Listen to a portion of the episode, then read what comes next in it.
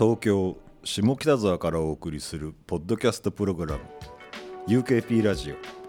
UK プロジェクト代表遠藤浩一です。ポリシックスふみです。UKP ラジオは UK プロジェクトに所属するアーティストやゆかりのある方々をゲストに迎えて近況報告をしていくポッドキャストプログラムとして去年6月からスタートしましたが今回から UK プロジェクトの歴史を振り返りながらトークしていきたいと思います。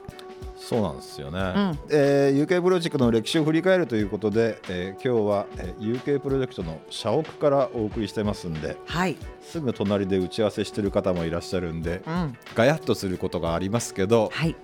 まあまあそうそういうシチュエーションだと思って聞いていただければ。はい。はい。UKP ラジオ。あ UK プロジェクトってみんなねうん。United Kingdom だと思ってる人が8割ぐらいだと思うんですけど、はい。実はアンノウンね、うん。知られざるものというはい。意味でございます。ね。知られざるものを見つけることをテーマに1987年9月に発足して、はい。今年で、えー数えてみましたが34年になります、うん。えーこの回では UK プロジェクトという会社が会社になるまでのお話をしていきたいと思います。はいいや私も UK United Kingdom と一番最初思ってましたけれどもね僕も入る前は思ってました。じゃあその辺ねいや入ってみたらそう言われたっていう。なるほど。まあ遠藤さんもそう思ってたのか。そうでねその今ここに遠藤さんが作ってくれた UK プロジェクト写真というものがあるんでございますが、えー UK プロジェクトはね、オフィシャルホームページの端っこにあるんで、はいあみんなもねそれ見ながらとか。ぜひ見てください。はい。あれですよね発足した時とかねどんな感じだったんですかねえ87年の9月はい。に、えー、アンノーンを、えー見つけることをテーマに UK プロジェクト発足ということで遠藤さんいくつの時ですか？それは24っすね。24か、はい。えこれ重要な話ですけど、発足した時僕いないんですよ。あ遠藤さんは全くいない、はい、いないです。いないです。それはどういう感じ？で87年にうんできたじゃないですか。うんうん。で、えー僕は88年に入ったんで、翌年なんですね、はい。うん。1年遅れて入ってるって。うん。でまあまあその時は、まあ、うん時々名前の出る、まあ、前の社長の藤井さんっていう人が中心になってチームを作って、うんえー、と87年うん。スタートしたんです。うんうん。で一回面接に行ったんですけど87年時点は落とされて。おえ一回落ちてるの？一回落ちてる。それはちょっと意外知らなかった。一回そうなんだ。一回一回落ちてる落ちてるんだ、はい。えでもなぜまたその来年その翌年からやるようになったんでそうですすね、まあ、僕が食い詰めたという 食い詰めてたというのはあるんですけどまあ翌年あったら、うん。えー僕がなんか改心してたんですね。改心？はい、はい。どう改心してたんですかね？うーんとお金をくれるんなら何でもいいみたいな気持ちになって もう本当入れてくださいみたいな。るほど、な、はい、もうどうしようもないんですみたいな。何でもやるんでみたいな。何でもやるそうそう。ああそれ大事っすね、うんうんうん。やっぱり1年前は突っ張ってたんですねなんかね。あいや俺才能あるっすよみたいなちょっとやるっすよみたいな感じだったんですけど1年経って僕何もできませんでした。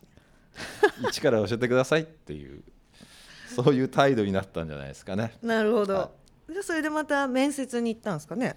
そうそう。あの1回だから1回目1回目ダメでうん。2回目行った時は、うん、じゃあいつから来るんだみたいな。おおじゃあ結構すんなり。そうですね。なるほど、はい。じゃあえその入った時遠藤さんが、っていうのはその発足からどのぐらい経った？1年後？それとも数ヶ月後みたいな感じなんですか？うん。いやだから前年にい一年発足してから1年後に入りましたね。あじゃあ88年の9月秋頃。80あーあのね面接に行ったのが88年の11月ぐらいだったですね。うん。なんか。じゃあその遠藤さんが入る前にこの写真に書いてある UK プロジェクトオーディション開始っていうのももう始まってたんですか？オーディションまあオーディションそうあのその頃の UK プロジェクトってうん。主に新人を探してくるっていうことがテーマだったんでいろんなこうオーディションとかコンテストを全国見に行って、うん。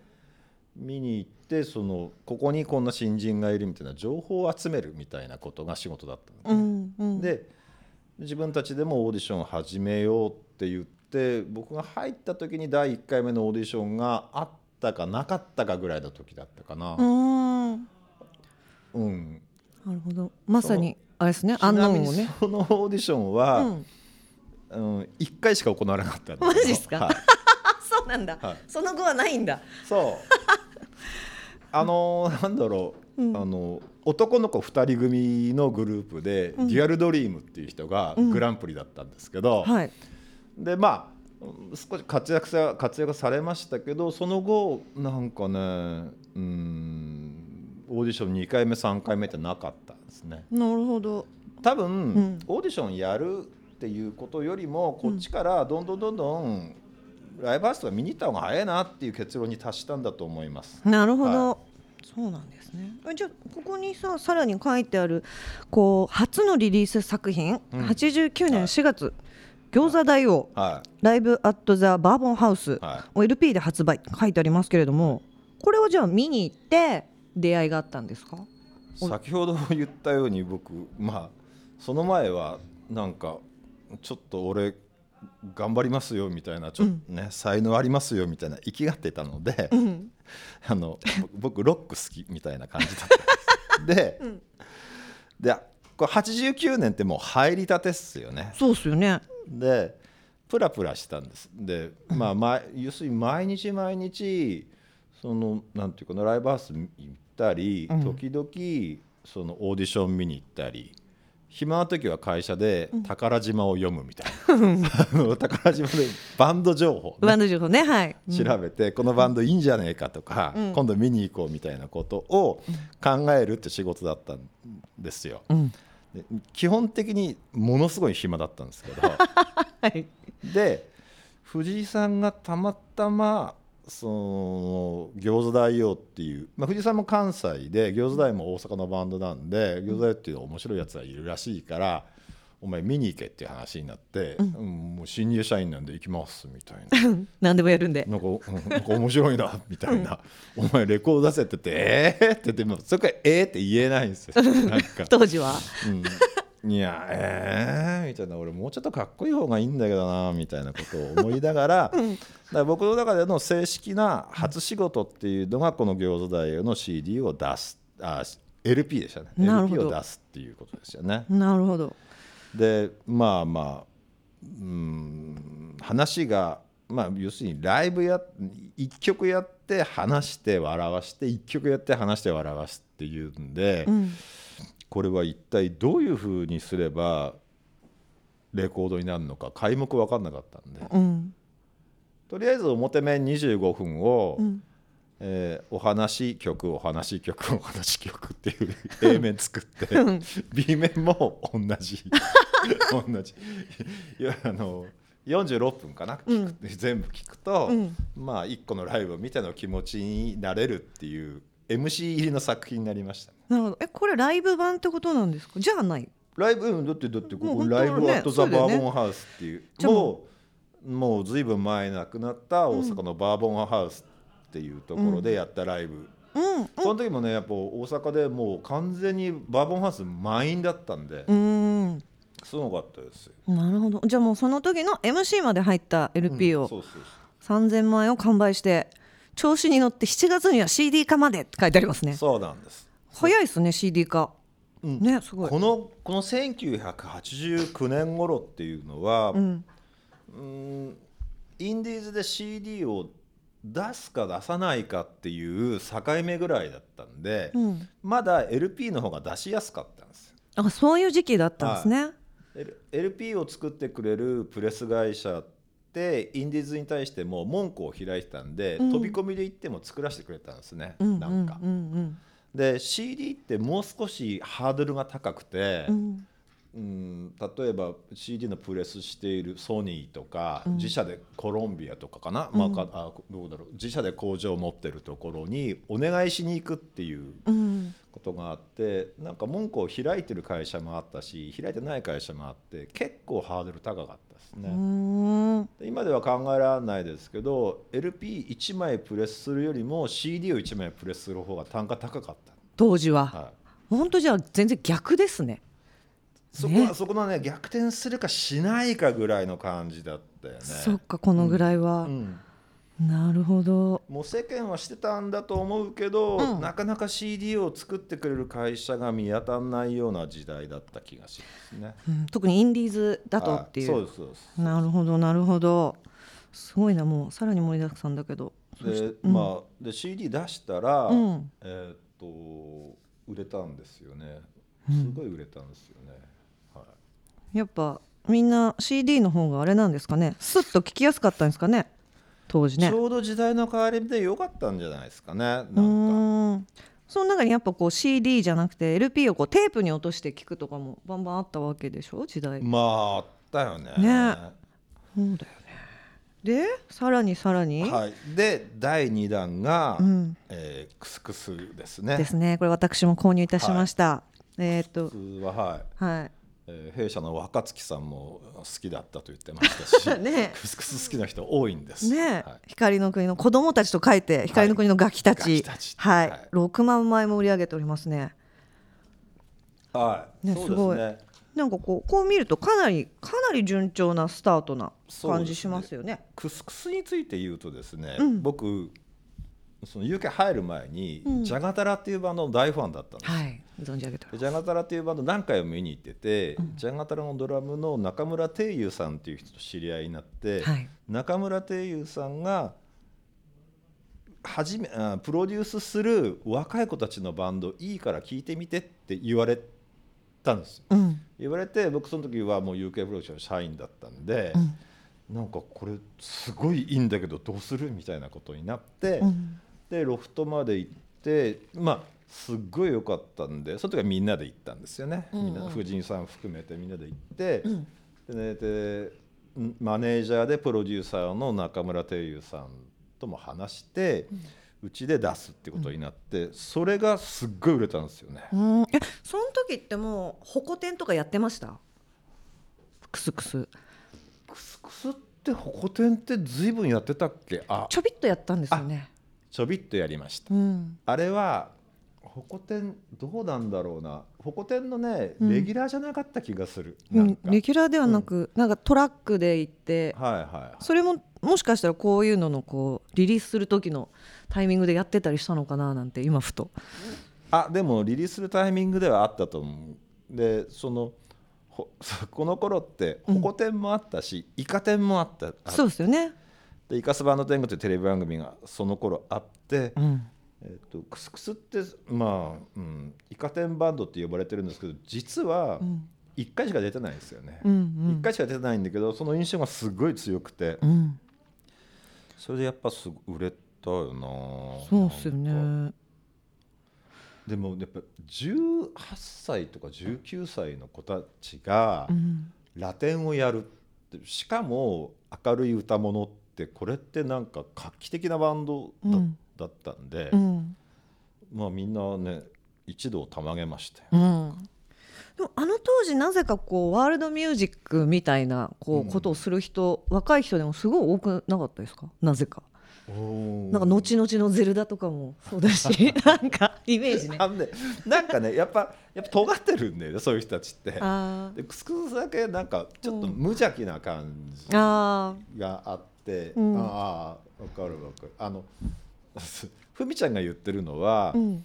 あのポジポジティブパンクのバンドがうん。全員ファンクになったってことでしょ、なんかそうそうそうそうそう。その話とはちょっと違うその違う。そうだよね。それは、うん。そう。あとちょっとレゲエをかじるみたいな人もすごい増えましたよね。でもクスクスとかってやっぱり。あちょっと違うか。パンクの影響とかはあんまり感じないじゃない、なんか。でももともとなんか二郎君ははいパンク上がりだみたいなのを なんか聞きましたけどね。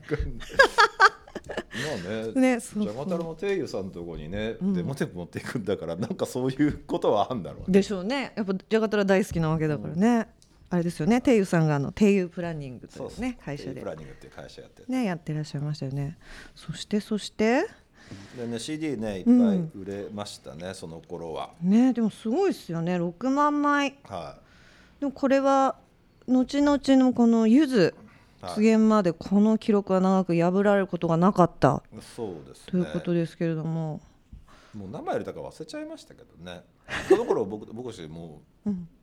CD 作るのも2枚目だったんでうん。あとすごい売れたんで、うん。バカだから、うん。あのー プレスの発注を1万枚単位でやってたんですよ。うんうん。今はねうん。ちゃんと100枚単位になりまし 1万枚単位で。すぐ派遣だろみたいな。そうそうそう。1万枚単位で。なるほどな。次1万次1万って言って最後にちょっと余ささすがにちょっと余りましたけど、ね、でもそれでもすごい売れ売れたよね、うーん。うんいやでもそれやっぱすごいですよね。でねその寄席を買って、うん。やっぱ1999 1990年？90年。6月にね。翌年ですね。有山淳二さんの「聞こえる聞こえる」っていうのから、ライスレコードっていうその、うん。まあまあまあ大人がうん。大人がいいと思う大人の CD を出してるんですね。なるほど。ちょっとまた変わりますよねムードが。そうですね。うんうんうん。これはやっぱまあ藤井さんね、うん。このこの当時が社長だった藤井さんがやっぱり有山さんは、まあうん、ずっと好きだったし、うん。あの担当だったんで、うんうんうん。俺のレーベルも作らせろみたいなことだったと思う。なるほどね。そういうことね、なるほでもみんなねなんかまだリリースリリースの数が多く多くなかったし、うん。有山さん出たらみんな見に行ったし、うん。有山さん事務所に来たら「あ有山さん」ってなんかこの頃ね始まりだからアットホームだったよね。ど今でもでもアットホームって言われますけどさらになんですねうん、だって人数がねギュッとしたのなんか。そっか。まあ、うんうんうん。社屋もねうん、そうそうそう。もうみんな行ったら顔合わせられるぐらいの感じですね。なんかなんていうの藤井さん家にみんなで来てるみたいな感じだったよ。なんか。えその私下北にある事務所の前っていうのは知らないんですけれどもこの時はまだ下北沢じゃないんですよね。そうですね。ね。そうですね。ね。えちなみにどちらだったんですか？事務所は、お発足当時はうん、表参道ですね、おしゃれ。はい、表参道でした なぜ表参道に？表参道でし やっぱおしゃれみたいなイメージで。たいや。違う。そうね。これ後で出てくるんだけど、うん。この時っていうのは実は会社じゃなかったんです。僕たちは、えー表参道にいるヤングジャパングループっていう、うん。その当時でかい会社があって、その会社の中のうん。部だったんです、なるほど、うん株式会社ヤングジャパングループの中の新人開発セクションの名前が UK プロジェクトなるほど。会社じゃなかったですね。会社なんかです。そうその当時は、まあまあ言ってみれば UK プロジェクト部だし、うん新人開発部だったんです、なるほどでなるほど。そのヤングジャパングループっていうのが表参道にはあるんです、まあ最近 最近の方はもちろんヤングジャパンっていう会社のことは知らないと思いますがうん。もともとは、えー細川健さんっていう方が作ったアリスの事務所なんです。うんうんうんうん。アリスが当時本気で海外に打って出ようと思って、うん。その結果社名がヤングジャパンになったんですなるほど。ちょっと待ってそこ笑うとこじゃないねねねねねね。ね、いやいやそうですね、ま、真面目じゃないですね、そこ笑われるとちょっと、そこ。いやもうそういう言い方してますごめんごめん。まあ今考えると面白いなと思うんだけど、その当時は真剣に、まあ海外に出るぞって言って、うん、まあ、海外ツアーとかもやっていや実際やってたんで、うんうんうん、で、うん、その一まあ、ヤングジャパングループっていうグループはその巨大な、そのヤヤングジャパンという会社もあるし、うん。えっとハートランドっていう事務所もあるし、うん。それからアップフロントエージェンシーもあるし、うん。レコード会社はポリスターポリスターレコードって持ってて、まあ一大音楽コングロマリットだったんです。うんうん。コングロマリット。はい。はい。その中の部門としてうん。UK プロジェクトができたんですね。なるほど。UK プロジェクトはだからそのいろんなアーティストを発見してそのグループ会社でもいいしグループじゃない会社でも紹介していくっていうことが一番最初の目的だったんですけど、うん。まあ要するに紹介だけしてもしょうがないつまんないよねっていうことで自分たちで CD を出すようになったっていうことですね。うん。なるほど。ででやっぱまあうん。やっぱ本社で本社ってヤングジャパングループ表参道の宮広ビルってところにあったんですけど、うん。やっぱちゃんとした会社だし、うん。ちゃんとしたオフィスビルなんで、なんかねこうへんてこの頭のやつとか来るとなんかえー、みたいなまあミュージシャンでね、うんうん。なんか。なんかなんか汚ね服着てさなんか 髪が赤と緑に染まってるやつとか来ると、うん。ちょっと周りの空気が浮いちゃうんです。会社的にね。そうそうそう。んんでうん。でそんなこともあってうん。下北沢に引っ越したんですよね。なるほど。それが何年だっけな？90年の9月って書いてありますね。なんで下北選んだんですか？うーん。やっぱりうん。渋谷とか新宿とかじゃないんだなっていうことは思ったし、うん。まあ、藤井さんの記憶の中で昔し昔の下北沢音楽祭を手伝ってて、うん。下北沢って、まあ、演劇もあるけどフォークの街だなみたいな、そのミュージシャンがバーやったり、うん。そのうん、なんか一つの流れがあるんだよね。あそう若い人も今の世代の人も下北ギターロックみたいなことあったけど、うん。下北に流れてくるブルースマンみたいな人も多かったんだよね。うんうん。なんかでブルースバーみたいなのもあったし、うん。あったね。だから藤井さんのなまあ、うん、藤井さんの中では下北いいなと思ってたと思う。う。で僕は僕でえーっとはい。明治大学 明治大学にちょっと通ってた時があったんで。ちょっと。いっぱい通ってた。明大明大前周辺が まあまあ住んでるとこだし、うん。遊び場だったんで、うん。明大前から下北っていいよねっていう、すぐだよね。そうそうそう。で前明大前のあたりから表参道に行くのって乗り換えすごい面倒で、うん。明大前から渋谷行って渋谷から表参道一回乗り換えるんですごい面倒くさいなと思ってたんで、うん。下北だったら一本で行けるし、うん。なんだったら自転車でも行けるんで、うん大賛成でした。なるほど。はい。遠藤さんどっちかというとそれがそれもあるし、ねうん、でもやっぱどうだろう。バンドの人がうん。下北に一番住んでるっていうのは多かったのかな、あ当時からやっぱりそうだったんですね。うん。うん。なんかねちょっと高円寺まで行く勇気はないな。なんか。ちょっと高円寺のそのムードと違いますもんね、うん。やっぱり、うんなるほど。なんかちょっとなるほど感があるうん確かにその大人のミュージシャンもすごい当時下北沢にいっぱいいて、ね。ねうん。その人たちお店いっぱいやってましたよね。うん。うん。あの近藤房族さんの店とか、ねよく行かしてもらったし。うん、あの地下にやった。ね。ありましたよね。となんかなんか、うん、先輩みたいな感じの、うん。ちょっと行くと「こんにちは」って言わざるを得ないような店うん。がうん。多かったよ、多かった気がする。はいありましたね。はい。UKP ラジはい、そして90年の11月にディップ・ザ・フラッグフロークマン発売。はいそうですね。この縁からねディップディッこれプのね。結構やっぱりうん。ちょっと、まあ、UK プロジェクトっぽいし、うん。まあまあまあ下北っぽいなっていうふうには思うんですよね。ディップの出会いってどんな感じだったんですか？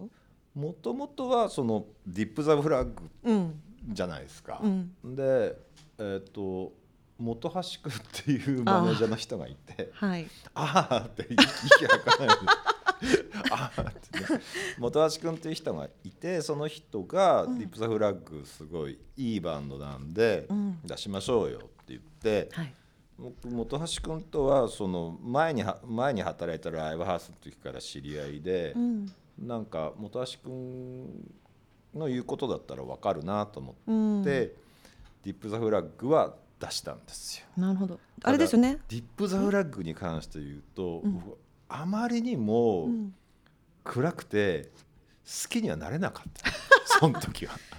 前のさ、うん。ラジオでも、うん。遠藤さんが渋谷のライブハウスね、屋根裏で働いてたっていうのを言ってたと思うんですけど、その時にうん。ディップ・ザ・フラッグは出てたってことなんですか？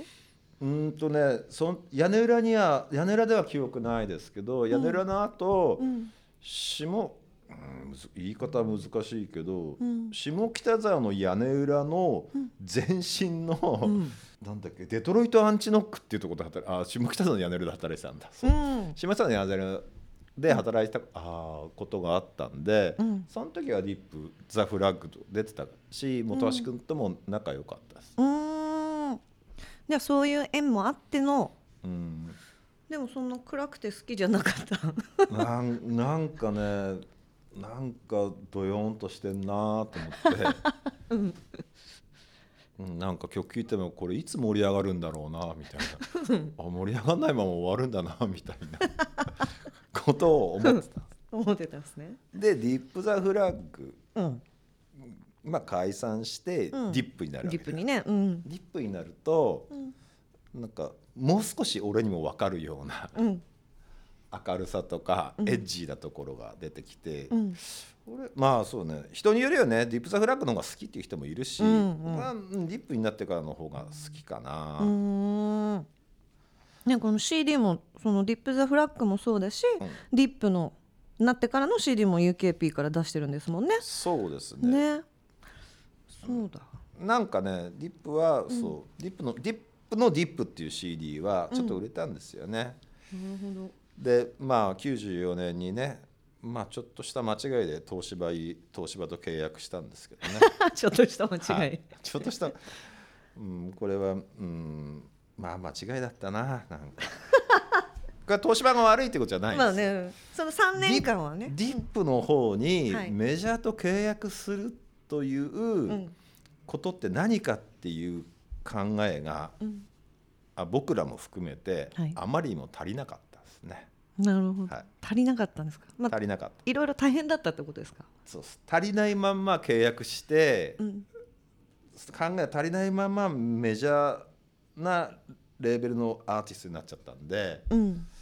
かなり、はい、何人ものマネージャーが辞めていくという。ああ、なるほど。大変なはいことですね。3年間。3年間その間その間、ま、僕の前の社長の藤井さんが1週間やったんです、おお。一週間？それ知らなんだ。1週間やってちょっと俺ダメや早っ。俺ダメやって言いそう。あかんって言いそうだな。うんでその後ね僕いその後俺のえー？半年ぐらいやったかななんかあ遠藤さんは半年。まあ、うん、ディップは別に 今でも付き合ってち悪くはない、うんうん。悪くはなかったんだけどうん。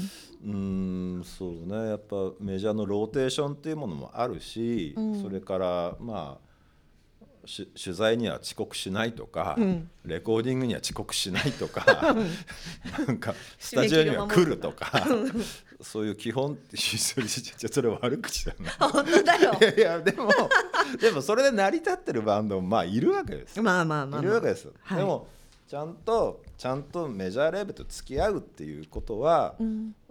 そうじゃないんだよなっていうことうん。をまあぼ僕らもメンバーもちょっと分かんなかったよな、その時はっていう。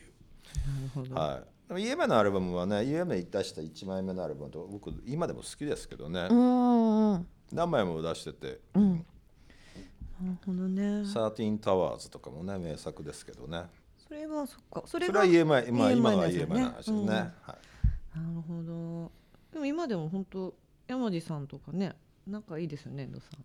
仲いいですねはい仲いいです当長いですね、そこの。長いですよねなるほど。でもやっぱりねこうやってうん。ディップとかを出し出していることっていうのは UK プロジェクトの中での、うんなんかなあの、うん、色合いの支えにはなってると思うんですよね。うん。そんなこんなんあってねうん。ワンダーリリースに続いていくわけですよ。またそう考えるとすごいですね。いろんなタイプの 振り幅こうやってね見るとそうなのよ。91年の8月にははい。ワンダーリリースレコードがレーベルとして活動を開始。はい。ヴィーナス・ペーター、うん。えーと、シ、シークレット・ゴールドフィッシュ、はい。ビヨンズなど、はい。時代をリードする話題作を次々リリース。幅広いな。そうですね。ねえ。そっか。ビヴィーナス・ペーターそうだったんですねそうなんですよ。あれですよね。あの下北沢でいたおなじみ古賀さん。古賀古賀が ベースとして、ね。はいはい。いますけども、はそれが、えー、ヴィーナス・ペーターの1枚目が91年の8月ですね。うん。うん、そっかそっか。そうなんです。ワンダーリリースとしては一番最初に出したのがヴィーナス・ペーターなんですね。そうですね、うんうんうん。UK プロジェサークル説っていうのがあるんですけど、うん。あのワンダーリリースレコードの,、のプロデューサーっていうのは依田太郎君っていう人で、依田太郎君は僕の大学の5年後輩ぐ。らいかな。うんほー。明治王子。5年か6年ぐらい後輩で、で僕がその頃は、えーうん、就任社員から何年か経ってるんで、僕の後輩で面白いやつ才能があって面白いやつがいるって言って依田君が入って依田君がはのその初めて作ったレーベルがワンダーリリースレコードでその時は多分ビーナス・ペーターとかシークレット・ゴールドフィッシュとか同時に知り合ってるんだけど、うよく対バンしたんで、まずはビーナス・ペーター出して。うんうんシークレットゴールド出しシークレットゴールドフィッシュ出して、うん。でボネアっていうバンドがいたり、うん。あとまあしばらく経ってビヨンズうん。出たりして、いやその時はねやっぱあかっこいいなと思った。なんか,、うんうん。なんかこのレーベルかっこいいんじゃないかなって思った。シュッとしてるイメージありました。なんかね。そうだ。でプリスクールもそうだよねきっとね。あ、プリスクールうんもそっか。そそっかそっか。う、うん、なんかシュッとしてますね。そうなのよ、ね。ちょっとなんかやっぱり、ん。まあその頃はその頃、その頃マンチェスターって言ってたかな、まあ、ロンドンとか、うん。そういうような香りがすっごい漂ってるレーベルで、うんなんか良かったよね。だしだからそのアンノーンを UK だと思い込んでた部分もあったのかも当時。その UK ロックみたいなものがさ時代なんか流行ってませんでした？このぐらいの。まあああったよね。ね。えちなみに依田さんって遠藤さんのそのうん。縁で入った入社したんですか、そうそうそう。あそうなんだ。サークル説。そうそういうことですね。その通りです。なるほどなるほど。でもこの中でも本当いまだあれですよね。古賀さんとかとは本当に付き合いも長いですよね。そうだね。まあ今振り返ってみるとビーナス・ペーターとか付き合ってた時は、うん。やっぱりどうしても、そのボーカルの沖野俊太郎君とか、はい。ギターの石田さんとかと話すわけですよ。はい。で古賀君とかはあんまり話さないわけじゃないですか。当時は。ベースだし、うん。ルックスも悪いし。なんか。アーシャ取る時ちょっと2歩下がってみたいな顔でかいからみたいな、はい。まあ、そういうことだったわけじゃないですか。うん。でも結局今となってみれば、うん。古賀が一番仲いいわけじゃないですか。うんうん。でうんそれってなんかちょっと反省するし なもう少し最初から仲良くしておけばよかったなとも思うし いやでもあん時あいつってああだったよなみたいな。うん。その話してもしゃあない存在だったのかなとか。当時は。はいはいはい、うんうん。なんか。なんかどっちなんだろうなって。今思うけどね。なんて言ったらいいか？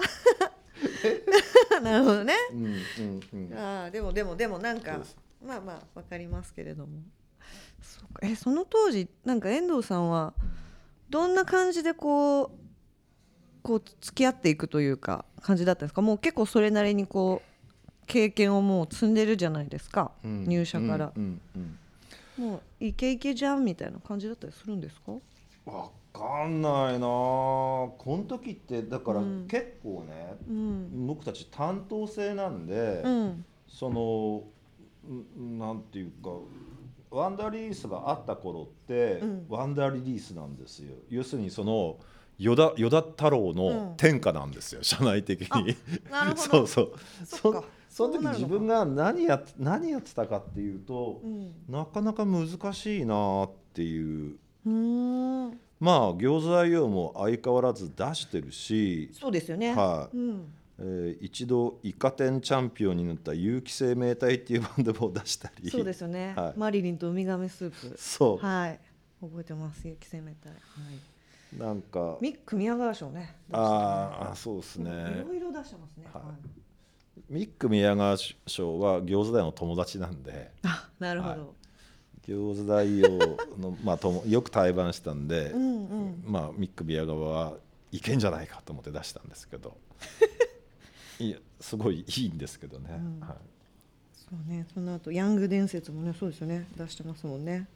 そうです。なるほどなるほど UKP ラジオ。えーそして91年12月株式会社 UK プロジェクト設立。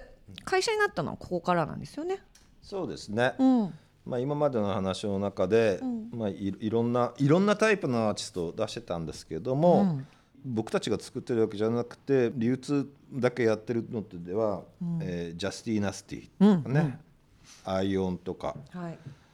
あのー一生懸命出してたし、ね91年はね、えーとウルトラポップっていうバンドでしてぶ僕ウルトラポップすごい好きだったんですけどね、ウルトラポップ私もすごい覚えてます。はい。ウルトラポップがまあ解散してから、えー、僕俊太郎君ポインターっていうバンドやって、ポインターも亡くなってからは今でも高畑俊太郎と名前でやってるんですけど、すごい歌声伸びやかでめっちゃいいんですよね。で有山淳二さんとかを出してたライスレコードの大人の匂いがするところから、ロッテンハッツも出てるんですよね、91年。そうですね。はい。ロッテンハッツも。ロッテンハッツすげえ若手だと思ってたら、今だったらもうねもう。ベテランだ超ベテランですよ。はい。ちもう。あの頃すごい若い人来たと思ったんだけどね。いやでもそれからもうだって30年経ってますからねこのリリースからね。そう考えたら。そうあと僕たちのそう僕たちの会社にははい。えーっと、うん、なんだっけビジュアル系がいないっていうことに突然気づいて、はい。えー1991年の12月にザズルレコーズっていうのをはい。立ち上げて、はい。そこからね「ジアザーサイド」っていうバンドを筆頭にね、完全にビジュアル系のバンドを6バンドぐらいリリースしてるんですよね。うーんそれはちょっとまた意外ですよね。はい、これね担当制なんでうん。あのうちに入ってきた、うん。例えば、まあ、依田君がワンダーリストやりたいって言ったら、依田君作っていいよっていう。その時ちょっと暇だった菅原君っていうのがちょっとビジュアルやりたいんですよじゃあ菅原君やっていいよっていう、でその人がレーベルヘッドなわけですよ。うんうんでまあ藤井さんは「俺はライスレコードで頑張る」みたいな、なんかそのまあ社員が好きだったも好きだったらそのバンドをリリースしてもいいし、なんだったらレーベルを立ち上げていいですよっていう仕切りだったんですね。なるほど。はい、割と自由度あふれる、はい、本当ですね。いやまあ本当かなりちょっと駆け足ですがこの始まりのそうですね。3年をね語っていただきましたけれども。そんなこんながあって、うん。まあまあうんそれまでは、うんヤングジャパングループの部だったんですけれども、まあ、まあそろそろお前たち一本立ちしろよっていうこともあったし、僕らも、まあ、CD を作って売るっていうことでちゃんと会社って成り立っていけるなっていう自信があったので、うん。えー改めて1991年の12月に会社として UK プロジェクトを設立したんですね。はいとはいえとはいえもう、なんで会社設立したのが91年でしょ、うん。今21年だからそこからでも30年ぐらい経ってるね。そうだよね。大変ですね。大変ですよね、はい。そのあたりじゃあ次回、はい。さらに詳しく聞けたら嬉しいです。本当？うん。いやお面白いっしょ。大丈夫かなっていうなんか、いやね、でも相当すごいけどねこのカタログとか見ると、まあね。どんどん出てくるよねみたいな。そうですね。ねはい